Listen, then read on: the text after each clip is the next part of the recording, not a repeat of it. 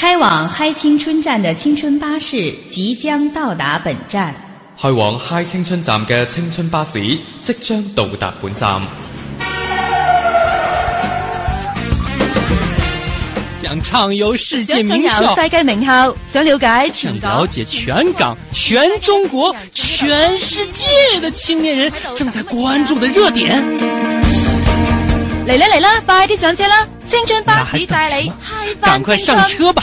青春巴士带你嗨翻青春。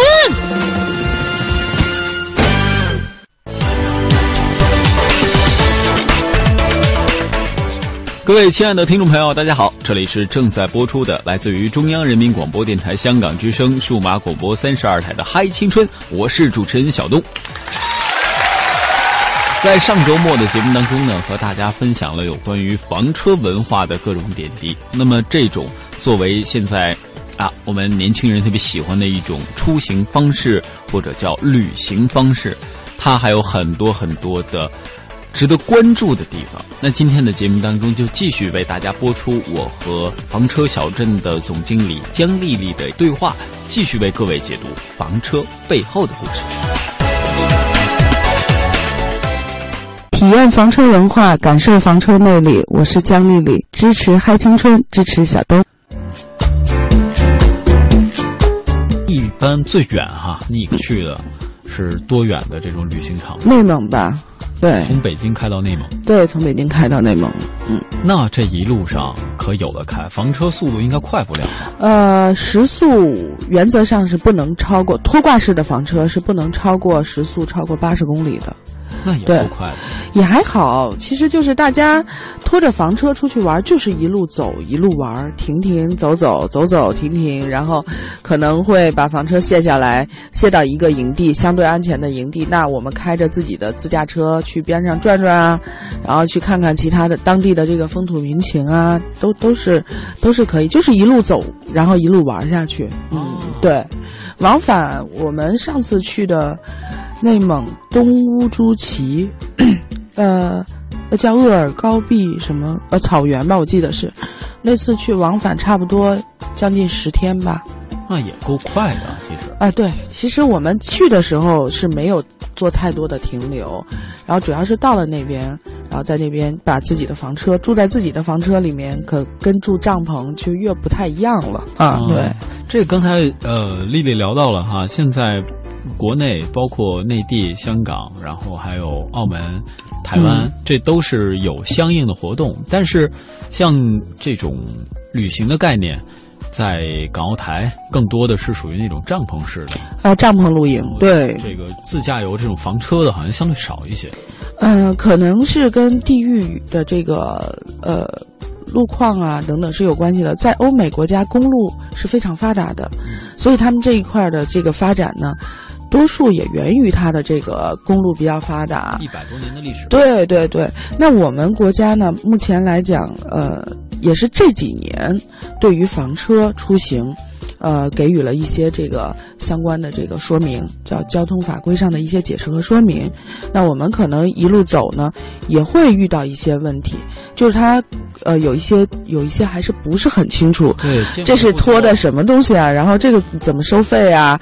然后你这个驾驶执照能不能拖？那我们会带一些这个交通法规方面的一些，呃，这种呃类似于像司法解释的这种说明吧，然后会出去做一些这个，呃，我们对于我们出行的时候做一些保障。那在这个港澳台地区呢，它整个的这个交通啊，包括路路段，呃，其实我不知道用不是很宽宽敞合不合适哈、就是说可能它不太适合这种大型的这种箱体车通过，或者是说长或者长长期有这样的车辆通过哈。那现在我们了解到的，在港澳台地区，这个露营文化也是非常。非常这个久远的了，包括什么小童军哈，我就知道香港那边小童军，也都会去露营，他们也都会被组织去露营，但是多数还是以帐篷为主。对对，房车还是相对少一些。嗯那，边地方还是小，对，其实他们在公园里面就可以露营了，草坪上啊，或者是呃山上啊就可以露营了。但是真正的如果要做成一个房车营地，其实它还是需要有一些呃非常大的这个呃工作需要做的，比如说我们给房车补给的水电气。包括有一些像我们营地有的网络、呃电视信号等等，这些都是要在这个营地建设过程当中就要给它设计进去的。对，设计进去了之后呢，然后再呃通过这个各种技术手段，然后给它连接到它营位的每一个营位，就是说停放房车每个营位的末端，然后等车来了，你可以接驳，就直接就可以找到那个点，插上插销就有电了，然后接上水管就有水了。对，你这说的特简单，但是真做设计挺难的。看营地的风格了，如果像我们这种山地营地。其实，在山里面做会难度更大一些。那我们现在在这个营地的外相相对靠外一点，那在这个平场平平坦的这个地上做还好一点。对，营地风格，这营地还分风格，山地的这我能理解。嗯，湖畔的啊，还有湖畔的，海滨的，沙漠的。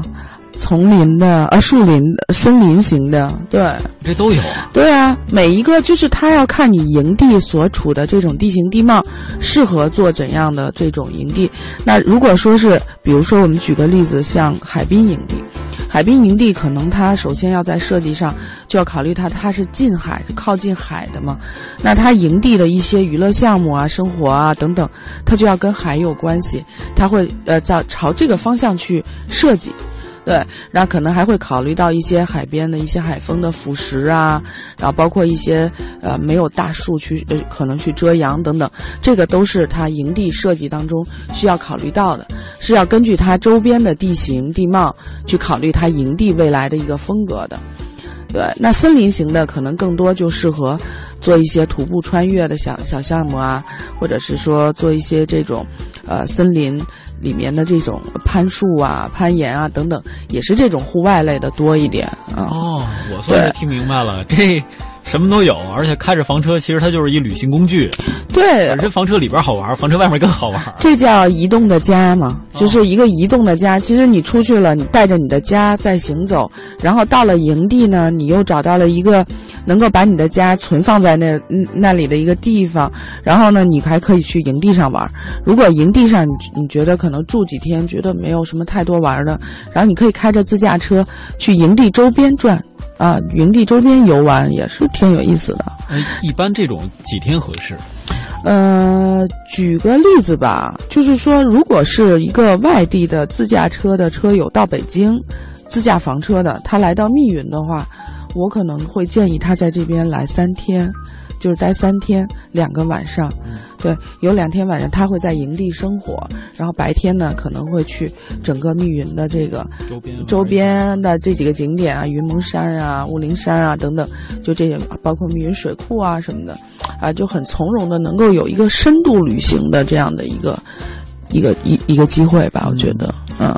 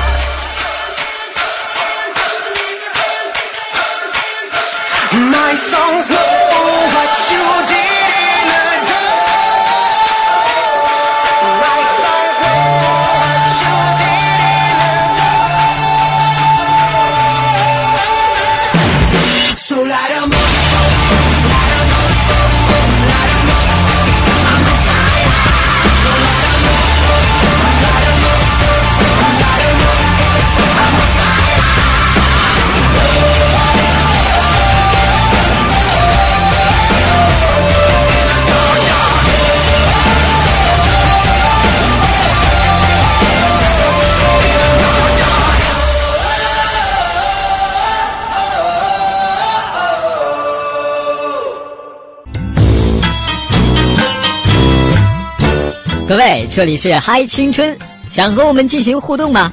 新浪微博 CNR 小东等待你哦。体验房车文化，感受房车魅力。我是姜丽丽，支持嗨青春，支持小东。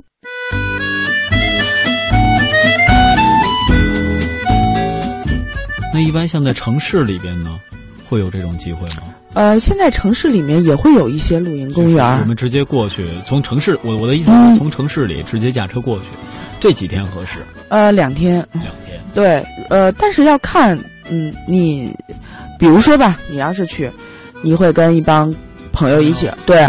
那如果你们去的话呢，我可能会建议你待两天或者到三天。那头天晚上呢，可能是住在房车里面。然后大家一起烧烤、篝火，呃，放风筝啊，什么唱卡拉 OK 啊、看电影啊，就营地的活动可以参加。然后第二天呢，可以参加一些呃比较有意思，比如说像 CS 啊，呃，徒步啊，然后去种种菜呀，就是我们这些小菜园啊，然后种种菜呀，然后去喂喂小羊啊什么的，就是在营地里面再活动一天。然后第三天走的时候呢，可以去密云。周边选一个一到两个景点去看一下啊！哎呦，听你这么一说，还真是挺好玩的。呃，它是挺好，不是真是挺好，它确实挺好玩的。一直以为这一直在邀请你嘛，但是怪怪对啊，对。做完这期节目之后，一定先替大家去体验一下。对啊，对啊，一定要来体验一下。我之前听房车小镇，我就想，房车小镇就去住个房车。就完了，我没想到会有这么多可玩的东西，有很多好玩的东西。然后，呃，就是我们在那边的时候，其实我个人感觉啊，我对于房车小镇的理解就是，我可能不需要有太多的这个活动，呃，我就觉得在那边静静的晚上看看星星，然后早晨起来被鸟叫醒，哎呀，我就觉得这个就已经很好了。而且还轻易看不到什么霾啊，什么空气质量也非常好，对。然后去山山里面走走，徒步一下，我觉得这对于我就已经很满足了。嗯，对，有有两有两种，有喜欢闹，就是说一帮朋友在那边可以纵情的去释放哈，就是大家压力也比较大了。那我们那个也是一个纯户外，也不会构成扰民，就它在一个山山地里面嘛。那还有一种，就像像我这样，可能一杯咖啡，呃，然后一本书，对，就坐一天，然后书一页都没翻。你放心，像我这种人去了，肯定不能坐一天。对啊，然后你就去各种体验。对啊，打打 CS 啊，跑跑啊，在山里面，然后可以骑骑自行车啊，我这边骑三 D 自行车也不错。对，然后放风筝。也是很好玩的。说这么热闹，替大家问一个更关心的问题：价格如何？价格是这样的，就是我们的这个房车酒店吧。举例来讲，房车酒店，它有两个人和四个人，还有六个人的。因为呃，出行的这个人群组合不一样嘛，有的可能人家就是两个人就出来了，而有的是一家三口。那有的像我们聚会的，可能就是朋友七八个、五六个，对，两个人的房车我们分为平日和周末，就是这几款房车啊，分为平日和周末。周日到周四呢，呃，两个人的房房车价格是五百八十八，然后呃，四个人的房车是六百八十八，六个人的房车是七百八十八，其实人均差不多一二百块钱。那这个隔音呢？四个人或者八个人住一起特别吵吧晚上？呃，六个人的房车，举例来讲哈，它是有两个房间的，有两个房间的，一个房间是一张双人床，那另一个房间呢是两组上下铺。呃，我接待过的客客户里面，比如说有这个公司的小团队，他比如十几个人，他就会租两个这个车，然后分成男车和女车。对，就是男孩子他可能晚上就是要喝喝酒啊，聊聊天，打打牌啊，然后就大家烤烤肉会很晚。那这边呢，可能这一个车里面六个可能住的都是女孩子，啊，就在坐坐在一起聊聊天，上上网，啊，对，这样子。呃，周末的价格会相对的高一些，一般可能是前呃这个平日价格的呃一倍多一点啊，翻一倍多一点。像这个房车小镇啊，我们刚才说的是住在房车里的价格，呃，这种价格整个在国际上，包括回到国内我们港澳台地区的价格，它是一个什么样的？呃，基本上跟国际上是呃差不多。接轨的，而且我们的营位的价格，租赁营位的价格也都。也都要比国外的价格要便宜一些，对，因为我们可能更多的是人均体验价格在那边，而且呢，在这在小镇的房车小镇不会强迫客人去做任何事情，也就是说，你租了房车，你什么东西都可以自己带。那你像刚才我们说的山山地车这些，对，这是我到现场我可以租，还是我可以免费玩儿？呃，你可以，我我有双人自行车、三人自行车都是免费的，包括篮球场地，包括乒乓球，包括有一些简单的户外运动项目都是免费的。那然后包括烧烤，呃，就是我们在一起烤肉，我们完全欢迎客人自己自自带。就是炉子、炭，这可能稍微收一点钱。对对对，会有一个租赁费，你可以自己带呀。然后房车里面都有冰箱嘛，我我看到很多客人都要把家都搬来了，把我那个大冰箱塞得满满的，要满足他两天的生活嘛，啊，都会选择自带。其实从购买、采买，然后到准备，然后再到房车小镇生活两天，其实这个过程是非常有意思的。哎呀，对，这说的我现在怦然心动啊！那你现在就去吧。啊可以，我们是二十四小时营业的。哦，这还二十四小时？对啊，对啊，因为它是有房车酒店的功能嘛，也会有呃，大家也不会担心我的房车里面的卫生情况。那我们也都是酒店的服务标准，也会做到一客一换，就是包括里面的这个呃床单被被罩都是一客一换。但是特别要声明一下，就是房车小镇出于环保吧，我们不提供任何的一次性的洗漱用品。这个我们会在出行当中会提示到客人，都请他自带。因为这样的话，我觉得我们本身也是一个环保项目，我们也是零污染、零排放的这样的一个项目。我们有自己的中水，有自己的污水处理系统。那我们在小镇就尽量能够做到少去破坏这个原生态的东西，所以我们也不提不主动提供这个这个一次性的洗漱用品。那实在说客人没有的用，那我们那边也会有有的啊。有的呃不会也会给他，也会给他，也不卖的，对对求求你给对，对啊，我没有刷牙的，对啊。嗨青春，更多精彩。正在继续。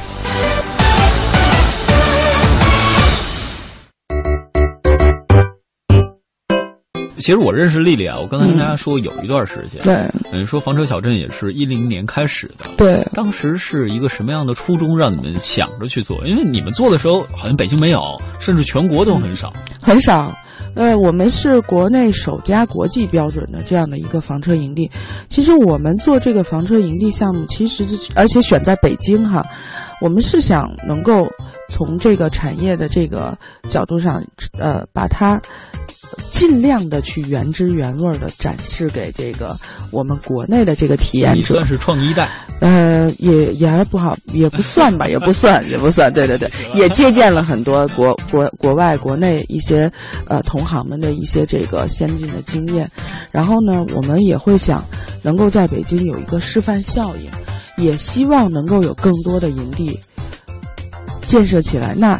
这样，只有更多的营地起来了，那房车才能够发展起来。如果说，呃，这个是实话实说嘛。如果说我现在买了一个房车，可能我要走很远都找不到一个营地，大家可能就会对于，可能更能接受我房车酒店的这种模式了，会觉得哦，那我还不如去体验一下房车。太贵了，房车并不贵啊。不贵啊，我怎么觉得都是，比如人民币都是上百万了呢？啊，那个呃，一般你说的这个价位的，你选择的都是自行式的，而且而且是豪华进口的自行式的房车。对，其实我拖挂式的房车的价格区间，呃，从十几万到五十几万区间都有的。这么便宜？非常便宜。多少人民币啊？人民币啊，对啊，而且还这个价格还是能够买到原装进口的。拖挂式房车的，其实就是因为它没有动力嘛，它只是做了一个这个房车的这个，呃，包括它的内装啊，包括它的连接啊等等，做了一些这个。我一会儿问问台门口让停车吗？让停我就买一个。啊，把房子卖了买房车是吗？买两个，然后买两种不同类型的，可以倒着住。奢侈，那个租出去。啊，好，你就再放到我那边，我帮你租出去就行了。也也挺好。对对对，你那边是有五十多个房车可以选，五十多辆，五十多台，嗯，应该叫台是吧？啊，五十应该叫五十多部，嗯，五十多部房车。再强调一遍，是五十多部，五十多部房车，对对对对。啊。那这些房车，其实我就特别好奇啊，因为你们在创业的时候，肯定也要做一些这个相关的评估。嗯比如说，我们可能都想着自己去做什么生意，嗯，一方面是挣钱，另外一方面呢，也是现在很多年轻人都喜欢打造一个所谓的理念。嗯啊，你们这个理念很简单，就是到那边玩儿。呃，我们是想呃把这个房，这也是一个理念了，叫房车露营文化和房车露营生活方式，能够带给大家，就是一个体验式的一个项目。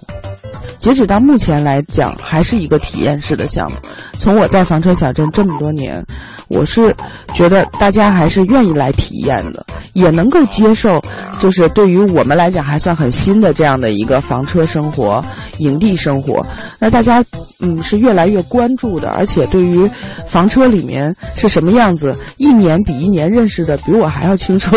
对，就大家都获到渠道的信息也会越来越多了。嗯，各位也可以到新浪微博上搜一下姜丽丽，那前面好像还有一堆的 title，没有没有没有，就是我改了，我改了，对对对啊，CTS，对，就是我港中旅的简写嘛，CTS 后面江丽丽，对对。呃，各位记后边不重要啊，记住 CTS 江丽丽，然后再记住去看见他是想打折，提我节目，提我都行。对对对对对，艾特一下，艾特一下就可以了。嗯，这是开玩笑。不过我们说房车的这种理念，现在越来越被大家接受，尤其是年轻人。嗯，为什么呢？我加了这个丽丽的微博之后啊，看到有很多我们说的明星大腕儿，嗯，经常会到那边，不但是拍摄影写真，对，但是就是去体验。对，其实就是这样。我们也确实接待了很多，而包括有一些时尚类的这个杂志啊，然后包括一些网站呢、或者是一些产品。他会觉得房车这个概念很新，而且呢特别酷，就是像你说的那个拓展开。然后我看有前两天看到一个去拍片子的人，就坐到了我房车的顶上，然后两边拓展开，就感觉在一个飞机的这个这个这个背上坐着是一样的。其实大家都会觉得这个东西很时尚，而且呢，房车里面的功能又很齐全，又不像纯户外的拍摄，呃，有的时候会很艰苦。对，在房车里面拍蛮好的，然后背景还能有房车，也可以进到里面去化妆啊、更衣啊，然后等等，都还不错的啊。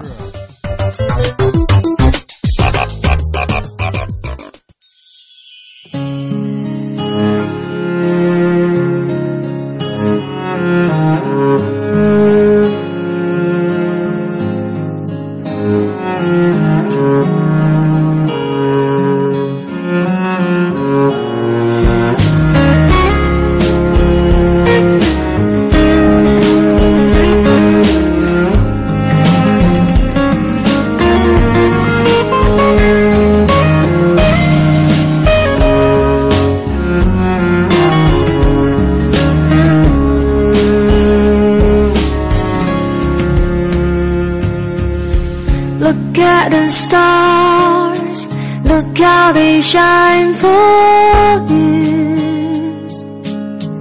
And everything you do, yeah, they were all your love. I came along, I wrote a song for you. And all the things you was called your love. So that I took my turn. Oh, what a thing to have done. And it was all your love.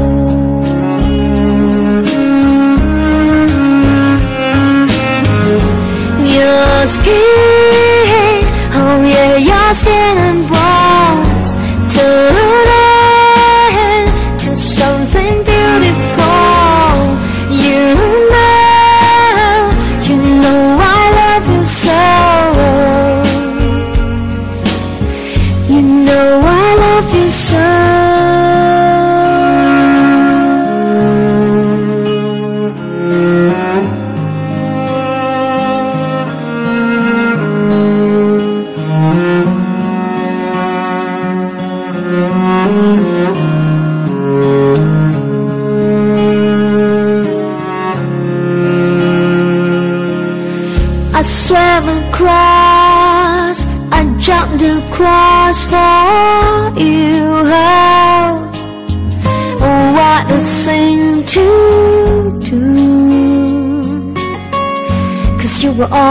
All alone. I drew a line, I drew a line for you. Oh, what a thing to do.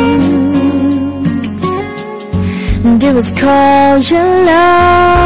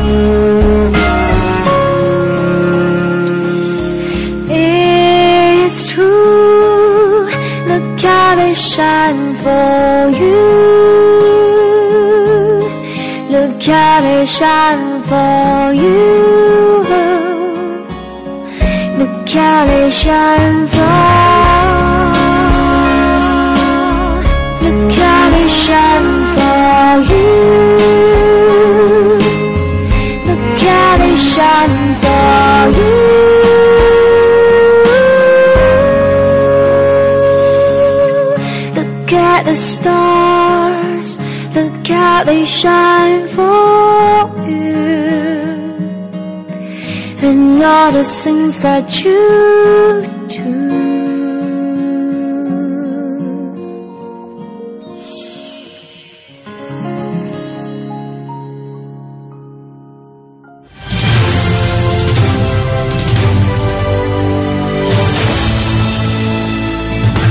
这里是中央人民广播电台香港之声数码广播三十二台，香港之声全天候为您服务。以国际化的视野为您提供权威的新闻信息、丰富的文化知识和周到的生活服务。香港之声倾心打造湘江观潮、中华人物、数字新生活、民歌风尚、珠江瞭望、阳光心灵等精品节目。评说新闻中的道理，论述事实中的缘由。香港之声新闻节目纵览全球资讯，平息焦点话题。他们如璀璨明珠，点亮历史长河。他们如文明文化节目，共享文化盛宴，欣赏壮美诗篇。歌声随聚散的浮云，从辽阔天空而来。音乐节目唱响五彩华章，拨动你我心弦。从旷野大地而来，纵观生活大千世界。世界。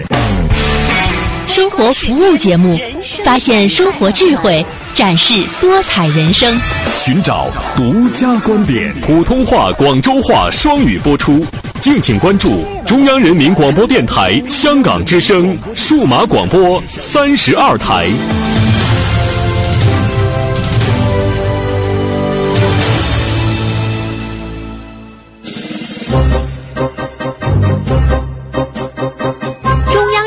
广播电台香港之声携手香港青年交流促进联会，共同推出“梦想舞台二零一四”，为你的梦想加油助力。即日起至五月十六号，用文字、声音、图片、视频等各种形式分享你的梦想故事，就有机会赢得共十五万港币的圆梦启动金。让我们为你的梦想筑起平台，为你找到逐梦的同行者，为我们的梦想注入生命力。详情请登录央广网。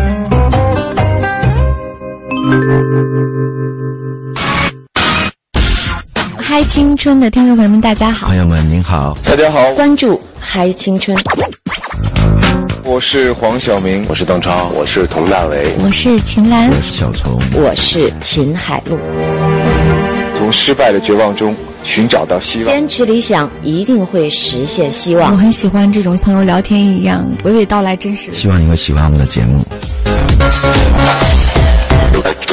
体验房车文化，感受房车魅力，欢迎大家来到房车小镇。我是姜丽丽，支持嗨青春，支持小东。那现在都有哪些明星到过你？这个呃，包括像那个谁呀，潘晓婷，啊，九球皇后哈，潘晓婷，然后还有这个韩栋，就是那个呃，步步惊心嘛，里面那个九爷啊，对对对对，韩栋，然后还有好多都记不清了啊，对，太多。了，很多很多，对，大家都会觉得到那儿去，呃，会找他们拍一些服装类的，包括一些。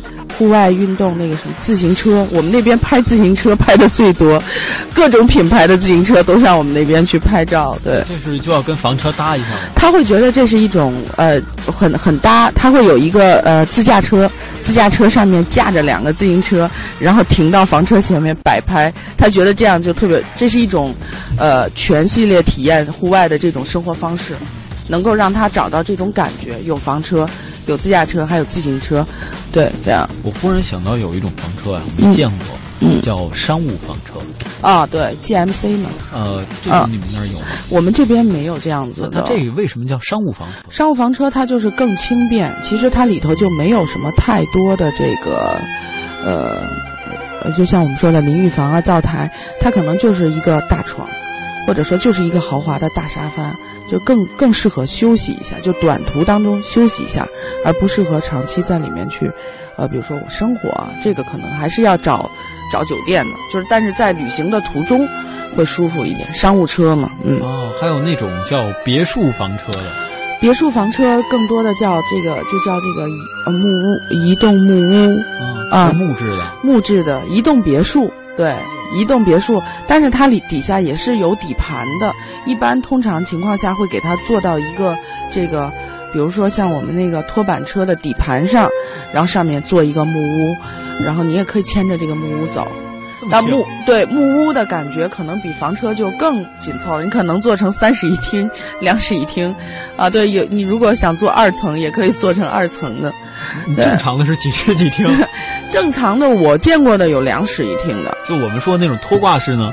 呃，你说我的房，我们的房车吗？房车有一室一厅、两室一厅的，对。还有我们那边最豪华的一款房车，你下次去了可以让你体验一下，就是局部带一个这个 loft，就是那种小阁楼的，你躺在那个阁楼的床上是可以直接看到星星的。它有一个天窗，对。哎呦，带飘窗、带天窗，然后带阁楼、带壁炉，那是非常豪华的一款房车。这个价位正常是多少？这个价位它是能住九个人的，能住九个人。我们周末的体验价格是三千五。啊，那还可以，人均没有多少钱。对对，而且门口有一个大院子，就是我经常照片里面有一个院子带一个摇椅的那个。哦，就是那个。对对对，非常好。它有一个飘窗，有一个透明的一个玻璃，可以看星星的。嗯，各位没看过，赶紧加微博去啊！CTS 江丽丽。对对对，赶紧。有认证的那个。对对对对。呃，说了这么多都是好玩的，嗯，那大家肯肯定也挺关心，就是这个安全的问题。嗯。对安全的问题呢，房车它每个房车的门锁都是经过特种、特种设计和制作的。一般螺丝刀丝儿捅不开。不会的，对对对，都是非常安全的。而且营地我们也会有呃有我们的安保、安保人员，包括我们的服务人员，都会在这边保障大家的安全，这是没没有问题的。到营地去露营，或者是到营地去生活，就是呃，我觉得最大的这个。和野外，就像我们那个驴友啊，有一些找一些地方，虽然山清水秀，就是它最大的区别就是安全性更高一些。首先，在选址的时候，我们是不会选择地质灾害易发的这种区域的。那另外呢，我们整个的范围之内是有服务人员和管理人员在的。那，再有一个方面，我们综合的配套服务。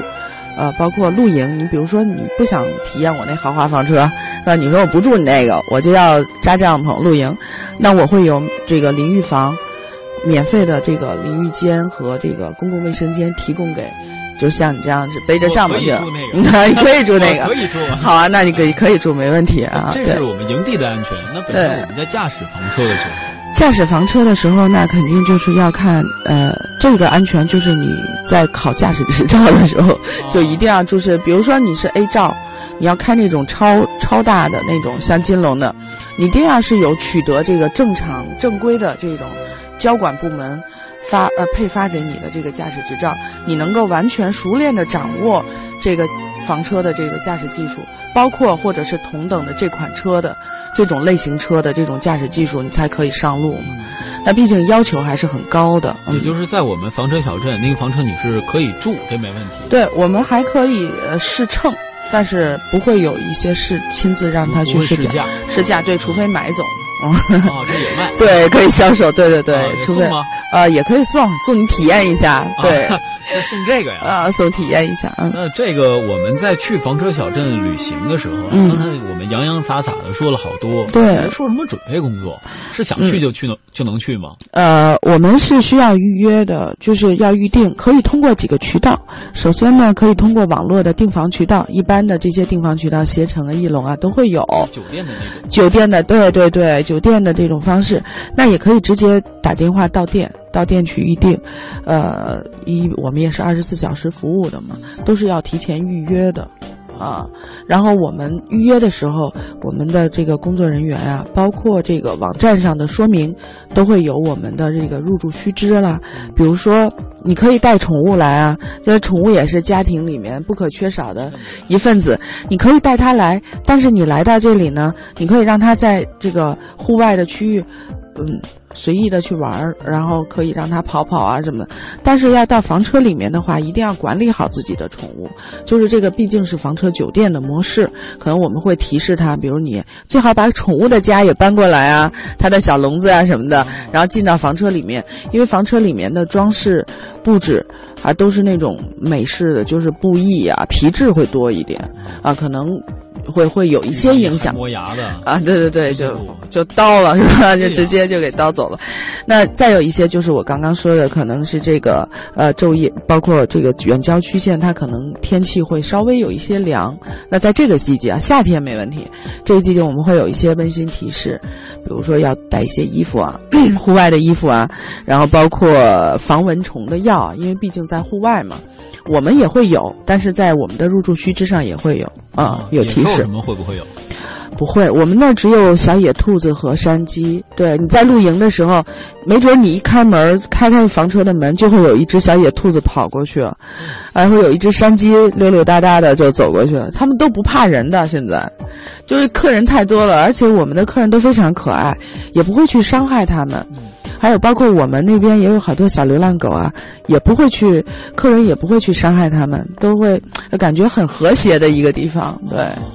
这说的还真有意思，嗯回头我一定先去大家体验一下。对，你要带上啊、呃这个你的几天的装备，然后去。我我我先打断你一下，嗯带上装备这是肯定的。我嗯忽然想到，现在这个房车的竞争，按照你说的，其实挺多的。嗯啊，对你说我们是国际级别的，那普通一点的，它都有什么样的类型？能不能都给我们介绍一下？呃，房车营地啊，它其实现在国际上有有这种星级营地的评定，它叫这个国际露营组织嘛，它会有这样的评定。那在国内呢是没有的。那一般情况下会根据你营地的大小、规模以及里面的功能性的这种区分，去定义一个营地它是不是属于呃几星级。在国外举例哈，几星级的营地，比如说这个简单的营地，它可能只有一两个车位。或者说三五个车位，但是它也有营地营位了，那就比可能就算是准入率比较低一点的这个配置相对低一点的，或者是说，它可能在景区边上为了配合景区的一些经营啊，修造了几个房车营位，但是它也不能不叫营地。对，它可能只有这几个营位，或者说有一些简单的这个辅助设施，什么烧烤区啊，还有这个帐篷区啊等等，都会有一些，但是数量上、规模上并不大。那一般的营地，如果说在我刚刚提到的房车营位区，呃，综合这个呃服务区，呃呃帐篷露营区、烧烤区，还有它的这个各项的这个。比如说这个配套的服务，儿童娱乐区越齐全，对于他来讲，这个营地的级别等级在国外评定的时候就会越高。啊，是这样，就像我们五星级酒店、几星级酒店的这个评定是一样的。对，比如说，那那就举一个例子来，你有几个营，比如二十个营位，可能你只能评三星级，但是你做了四十个营位、五十个营位的时候，你可能就是更高级别的这个房车营地。那如果说在仅仅有营位的时候，你又多做了一个露营区，或者是说你做了一个山地露营公园儿怎么样呢？呃，这些配套都能够添加进来，那这些这个营地的等级就是会定得非常的高，啊。听你这一说完呢，我就觉得节目时间太短了，嗯而且我们节目没办法是广播啊。什么时候啊？去你那儿，你现场直播一下是吧？一边走你就一边跟我说，啊我觉得体验可能会比现在更好。对对对，嗯，您只有到了这个房车营地，就像我刚刚讲的营位啊，什么综合补给柜啊，其实现在可能你会有一些概念，但是只有到了营地，你才能够看到哦，原来每个营位边上都有一个小箱子，这个小箱子就是给这个房车来提供补给的，提供这个生活配套需求的。对，行，不错。嗯，那看看时间哈，嗯咱们今天节目到这里也要暂时告一段落。好啊，欢迎你去体验啊！我那个看星星那个车啊，如果你不喜欢的话，可以选择露营，你 可以选择露营。就是我在想，我招不了九个人，我这啊钱是不是得？对啊，那您凑也得凑九个人嘛，为了去体验。对，好了，不开玩笑了。嗯今天也是谢谢丽丽做客节目，谢谢。嗯，这么多的房车文化，呃，如果说各位真的想去、想体验，或者说想了解更多的关于房车的内容、知识方面的东西，也都可以来找丽丽。对新浪微博 CTS 江丽丽。对，可以找到我。对，也可以找到港中旅密云南山房车小镇。对，嗯，好，那今天谢谢丽丽。谢谢。